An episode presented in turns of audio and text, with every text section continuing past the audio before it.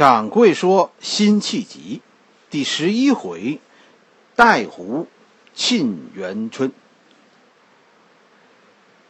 先说一件小事儿，是吧？《西游记》上线啊，再宣传一次，大家快去支持啊！这是这是最近一段时间掌柜会天天说的，大家别烦，是吧？因为因为这《西游记》啊是件大事儿。现在确实需要大家帮忙，这是改变喜马拉雅平台对我们这些草根播讲人看法的关键时刻。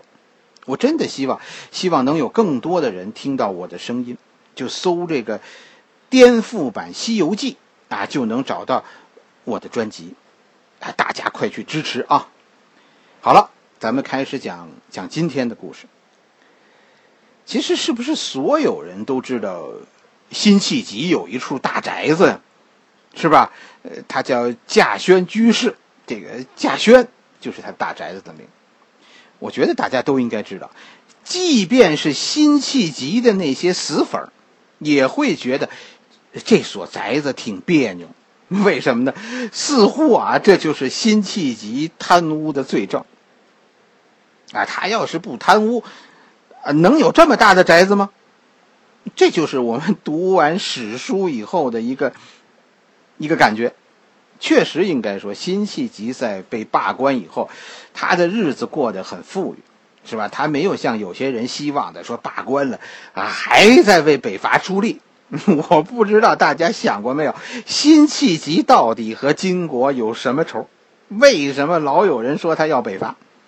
南宋皇帝都不想北伐，我跟着起什么哄啊，是吧？偶尔咱们跟着皇帝后边吹吹牛，这些都被人找出来，从里边要要炸出证据来，证明辛弃疾啊，被罢官以后他是愁苦的，他心中是是充满了郁闷的。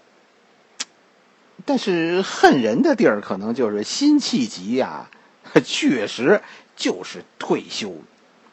一七八年的时候，辛弃疾就就把家安在了江西，呃，就就住在现在的上饶，江西上饶。这不算什么，是吧？因为当时的达官显贵很多人都把家安在江西，当时这儿啊是大后方。一八零年的时候，辛弃疾那个时候正要离开湖南，还在湖南呢，但是已经听到消息说准备要调他回回江西了。辛弃疾就已经预感到这里的事儿没完，于是呢，就就在江西在上饶这个地儿买了这块地，哎，开始修建一处庄园。这处庄园是一个长方形的一块地，啊，史书中有记载的，说这个地呢，一个边长是一千二百三十尺，另外一边呢是八百三十尺，用的都是宋尺。宋尺啊，一米相当于零点三米多一点儿，就说三尺少于一米，但也差不多。一千二百三十尺，哎，这换算过来就应该是三百六十米。咱们现在的米，它是三百六十米。八百三十尺呢，就相当于现在大概二百五十米左右。哎，辛弃疾的这处宅子有多大呢？就是。一边长三百六十米，一边长二百五十米。这么说你可能印象还不深刻。说辛弃疾的宅子到底有多大？马上啊，这就要开奥运会了，是吧？辛弃疾家的庄园有多大？它的面积整整是九个足球场那么大。这就是咱们常说的稼轩。哎，这个地方这个宅子的名字就叫稼轩。而且这个庄园，咱们说了，它还挨着一个湖，哎，这是就是带湖。整个庄园落成的时候，好多人来参观过，朱熹也来了，就看了一遍。临走的时候，啊，朱夫子留下一句话，那大意就是：没想到啊，辛弃疾有这么大的庄园。这这不是一句好话。这不是说羡慕，因为什么呢？因为以后这位朱夫子就再也不肯来了。就实际上，朱熹当时是认定辛弃疾盖这所园子的钱，他不是好来的。是，说是九个足球场是吧？有人会说，那还包括耕地呢，是吧？史书上确实是有记载说，这这九个足球场不都是住宅？当时，但是也记载了，就是当时这个稼轩各种房间是一百多间。这个地方现在啊没有了，因为后来啊这地儿着火了，烧毁了。就辛弃疾一家呢，你就看辛弃疾一家对这个稼轩的态度，说这着火了，辛弃疾一家都不修了，搬走了，这个地儿就让他落荒了。搬到在辛弃疾，就是说后来辛弃疾搬家就到辛弃疾的现在辛弃疾墓这个地方，这地儿叫飘泉，朴泉，在这儿又建了一处宅子。这处宅子呢，是从一八五年买的，啊，然后陆续兴建。我跟你说，辛弃疾呀，其实不只有一处庄园。有没有人觉得说，辛弃疾是不是疯了呀？是吧？你看，你因为贪污被罢官的，你居然现在敢摆阔，这不是疯了吗？其实我跟你说，南宋的奢华。远不是我们现在人能想象的。所谓朱熹的话，以及所有那些关于辛弃疾奢华别墅的传说，你细看，都是抠砖缝抠出来的。当时有这样一所庄园的人，应该到处都是。要不你怎么能理解说辛弃疾的行为呢？啊，你被人参下台，你，你这不是跟人叫板吗？这个问题其实我是这么看的：庄园，呃，辛弃疾的庄园应该算是一座豪华庄园，但是其实不出圈当时很多人都有比辛弃疾大的庄园。辛弃疾秀庄园，其实是向皇帝喊话，喊的不是叫板，而是说我听话，我安心下岗，也是向朝里的那些仇人喊话，我呀认输了。辛弃疾是一个很聪明的人，他对于政局的把握是很到位的，是吧？在南宋，我跟你说，皇帝最恨的人就是那喊冤的。你看辛弃疾一句都不抱怨，哎，愿赌服输。哎，大臣呢？南宋的大臣是最恨那些不服的。辛弃疾呢？哎，一个劲儿的服软。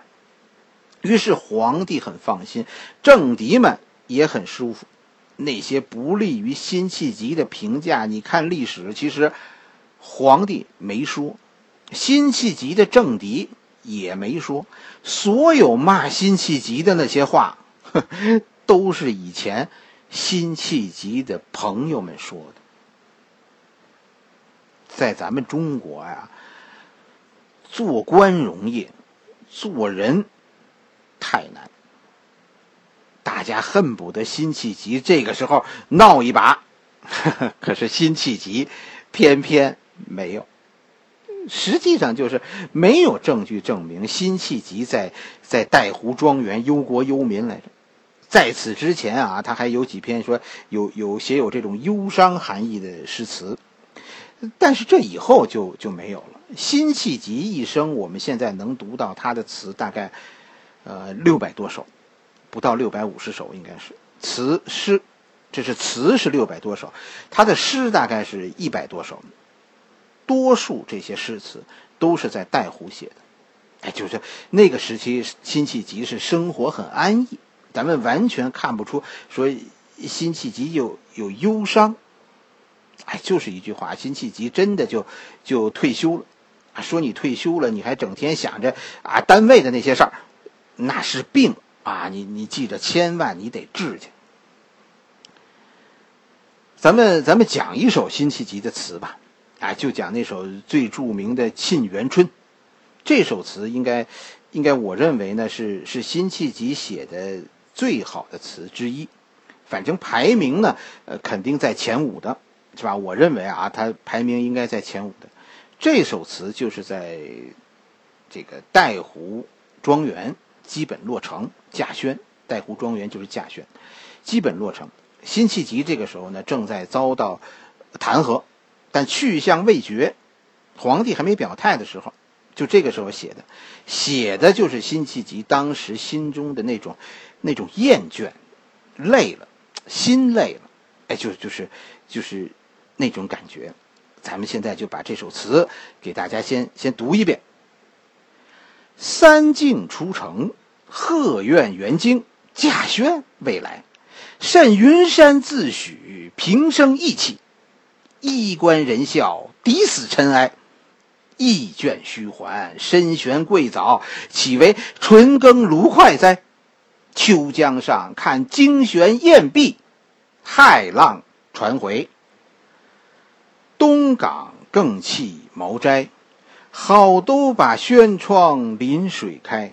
要小舟行钓，先应种柳；疏篱护竹，莫爱观梅。秋菊堪餐，春兰可佩。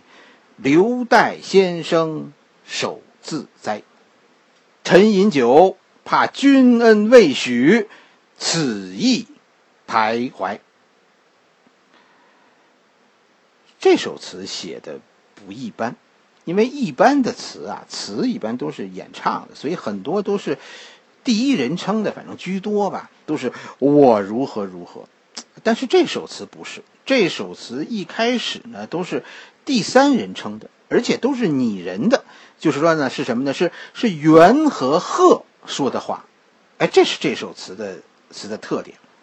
你看，他说三径出城。贺苑元京，稼轩未来，辛弃疾的词有好多典故，是吧？就这个人的知识面是是是很宽的。三晋出城，这是一个典故，这是东汉的人，东汉人蒋许，蒋许的故事。蒋许啊，他是西汉的官员，但他赶上王莽篡位，于是蒋许就就辞官回家了。王莽派了好多人去请。去请这个蒋许，蒋许就指着自己的茅庐，跟大家说：“说到我这个屋子，你要想进我的屋子，有三条路。这条路是哪个人走的？这条路是专为谁走的？这条路是是我自己专用的。其他的人，我一律不见。三境出城，这个三境就是这个意思，表明一种一种隐居的决心。世人我都不见了。”这就叫三境，这就是三境。三境出城，就是说，呃，稼轩刚刚建好。贺苑元京，这也是好多古人用来用来抒发归隐时候的一种比喻。贺是与神仙为伴的，元是独处在深山之中的，这都是隐士。居然呢，两个隐士现在遇到一起了，而且呢是贺苑元京啊，惊奇什么呢？下一句是稼轩未来，哎，稼轩在这个时候还是一个地名，是吧？辛弃疾给这个地名取名叫叫稼轩，是以后他他住进来以后，大家才称辛弃疾为稼轩居士。这个时候辛弃疾还没有来住，所以稼轩还不是指这个人，就是呃，这里是隐去了主语的，就是元和鹤遇到了一起，互相询问，哎，老大有到稼轩来吗？这就是三径出城，鹤苑元京，稼轩未来。下一句呢，就是甚许云山，甚云山自许平生意气，衣冠人笑，抵死尘埃。这句是元和鹤说的话。元现在就说，就说辛弃疾啊，还自吹，他说他喜欢山野，说什么这辈子最得意的就是归隐。是吧？跟着贺说：“哎呀，现在落得他，他被有权有势的人嘲笑，那到死他也不过就是一个尘埃中的俗人了，改不了了。”哎，这就是元和贺的对话。哎，元说：“甚云山自诩平生义气。”哎，贺跟着说：“衣冠人笑，抵死尘埃。”下一句呢说：“意倦熏还，身衔桂藻，岂为？”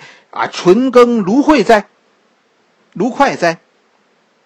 这又是元在说，说人呐，要是意倦了，精神疲倦了，你就应该早点回家，是吧？身闲贵早呢，就是说你要早点让身体闲下来，这是最好。身闲是越早越好。难道老大是是贪图大城市里的享受吗？纯耕芦快是指美食。